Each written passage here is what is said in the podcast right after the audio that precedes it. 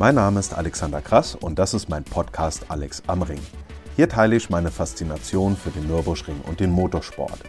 Ich freue mich, dass ihr dabei seid. Mehr Infos auch zu den einzelnen Episoden gibt es auf podcast.alexkrass.de.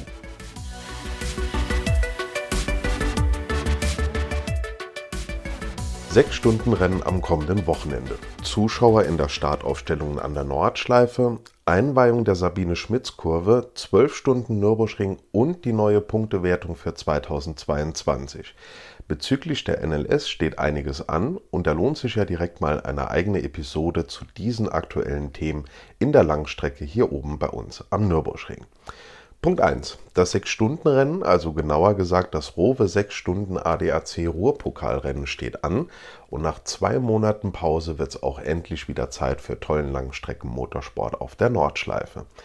Insgesamt sind 143 Starter gemeldet. Die fahren auf der bekannten Strecke, also die Kombination aus Nordschleife und Kurzanbindung der Grand Prix-Strecke mit der AMG Arena, insgesamt dann über 24 Kilometer lang. Der Zeitplan ist morgens wie gehabt, von 8.30 Uhr bis 10 Uhr ist das Zeittraining und nachmittags wird es dann länger. Wir haben also von 12 Uhr bis 18 Uhr das Rennen. Das Wetter soll trocken werden, also beste Voraussetzungen für einen tollen Renntag, Renntag am Nürburgring. Ich freue mich in der Lounge auf ein tolles Programm und vor allem auf Andy Gülden, Matthias Beckwermert und einen der beiden Sorgbrüder als meine Interviewpartner am Mikrofon. Das wird schon mal prima.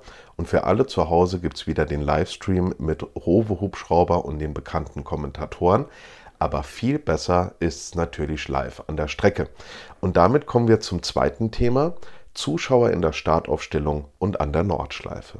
Das sind natürlich erstmal tolle Nachrichten in Corona-Zeiten. Das ist das erste Rennen seit 2019 mit Zuschauern in Startaufstellung und an der Nordschleife, also seit fast zwei Jahren.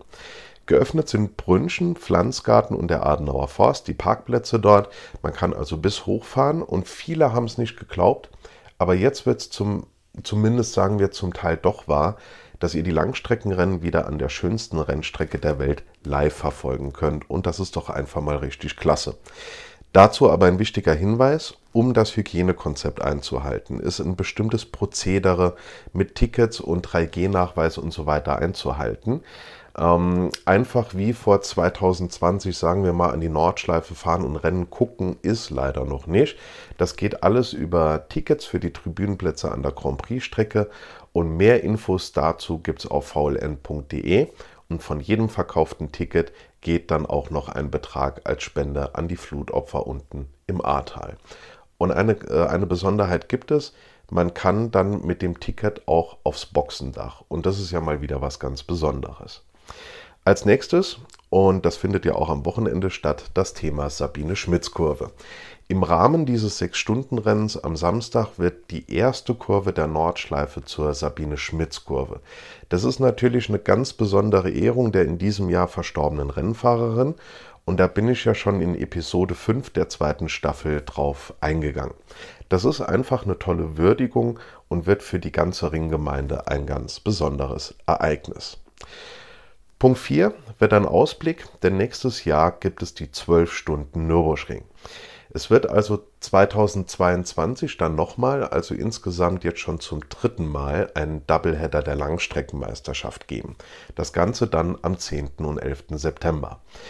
Diese Doubleheader kamen gut an. Ich fand es letztes und auch dieses Jahr echt mega. Die Atmosphäre im Fahrerlager trotz Corona war super und auch weniger Anreisestress für die Teams. Also insgesamt eine runde Idee. Beide Rennen nächstes Jahr werden jeweils ein 6-Stunden-Rennen sein. Und das erste Rennen samstags soll bis in die Dämmerung reingehen, inklusive Camping an der Nordschleife und so weiter. Und diese beiden Rennen, Samstag und Sonntag, ergeben zusammen also ein großes Rennen in zwei Abschnitten. Aber nach dem ersten Rennen soll es eine Zwischenwertung geben, damit bei einem Ausfall von einem Fahrzeug am Sonntag nicht alle Erfolge des Samstags weg sind. Trotzdem gilt während den beiden Rennen eine Parkvermehrregelung. Es darf also nichts repariert werden, damit das Ganze, sagen wir mal, zumindest für die Fahrzeuge eine wirkliche 12-Stunden-Belastung wird. Und das ist aus meiner Sicht einfach ein geiler Aspekt. Ich persönlich liebe ja die 12 Stunden Bathurst. Das ist hier immer ähm, Anfang Februar. dieses Jahr leider nicht. Aber trotzdem ist es für mich immer so auch der Auftakt in das Motorsportjahr. Ist auch eine mega geile Strecke, tolle Fahrzeuge, tolle Fahr äh, Fahrer unterwegs. Und wenn die aus der Dunkelheit starten, das finde ich schon mal großartig. Und das haben wir jetzt in ein bisschen anderer Form am Nürburgring in zwei Abschnitten.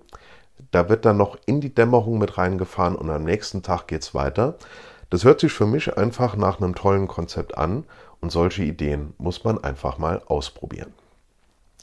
Und da sind wir beim letzten Thema für heute, denn nächstes Jahr gibt es in der Langstreckenmeisterschaft eine neue Punktewertung. Bisher war es ja so, je mehr Fahrzeuge in einer Klasse sind, desto mehr Gegner ähm, hat man ja zu schlagen. Und dann gibt es dann auch mehr Punkte nach einer ganz komplizierten mathematischen Formel, die ich per se nie verstanden habe, aber ich weiß, was da rauskommt. Und das geht nach diesem berühmten Motto viel Feind, viel eher. Ab 2022 wird das anders. Das System wird folgendermaßen, dass wie bei anderen Rennserien ein Punktesystem aufgestellt wird. Also für den ersten in der Klasse, wir bleiben immer noch bei der Klassenwertung. Für den ersten in der Klasse gibt es 15 Punkte, für den zweiten 11, den dritten 8 und so weiter, plus eine spezielle Regelung, wenn es weniger als sieben Starter gibt. Bei größer besetzten Klasse gibt es bei Platz 7 dann am Ende noch zwei Punkte und ab dann pauschal einen. Bei längeren Rennen als vier Stunden gibt es eine andere Berechnungsgrundlage mit verschiedenen Faktoren, um dieser größeren Renndistanz gerecht zu werden. Und das trifft dann natürlich auch auf die eben angesprochenen 12 Stunden Nürburgring Mitte September nächstes Jahr zu. Was sind jetzt die Folgen oder die Auswirkungen? Also erstmal haben alle Klassen bei guter Besetzung die gleichen Meisterschaftschancen. Bisher war es ja dann so, je stärker besetzt die Klasse, desto mehr Punkte gibt es. Also hatte man in einer Klasse, die traditionell durchgehend sehr, sehr gering besetzt ist, auch deutlich weniger Chancen oder faktisch auch vielleicht keine Chancen auf die Meisterschaft. Jetzt wird es umgedreht. Alle Klassen haben bei guter Besetzung erstmal die gleichen Chancen. Und das ist ja vom Prinzip her erstmal der richtige Schritt, denn es führt ja zu mehr Gerechtigkeit. Und da sind wir schon, und das hat man in den ganzen Kommentaren auch wieder gelesen, da sind wir bei der Thematik der GT3-Fahrzeuge. Da gibt es ja dann in Anführungszeichen Befürchtungen, dass ein GT3 mal Meister werden könnte. Die kann, diese Befürchtungen kann man mit zwei ähm, sagen wir mit zwei Punkten entkräften oder ausräumen. Erstens, wenige GT3-Fahrzeuge nehmen so regelmäßig an den Langstreckenrennen teil, wie die Fahrzeuge oder wie viele Fahrzeuge aus in Anführungszeichen kleineren Klassen. Und zweitens, warum sollte in der Theorie nicht auch die GT3-Klasse mal Chancen auf die Meisterschaft haben? Die fahren in denselben Rennen mit, die fahren in derselben Meisterschaft mit. Also in der Praxis, das war jetzt mal die Theorie, aber in der Praxis der VLN sind die GT3 in Bezug auf die Meisterschaft ja bei vielen Fans anscheinend verpönt, weil Breitensportcharakter und diese Herangehensweise mit dem Breitensport ist ja richtig. Aber wie gesagt, in der Theorie haben ja auch die GT3s die Chance verdient, den Meisterpokal mal mitzunehmen.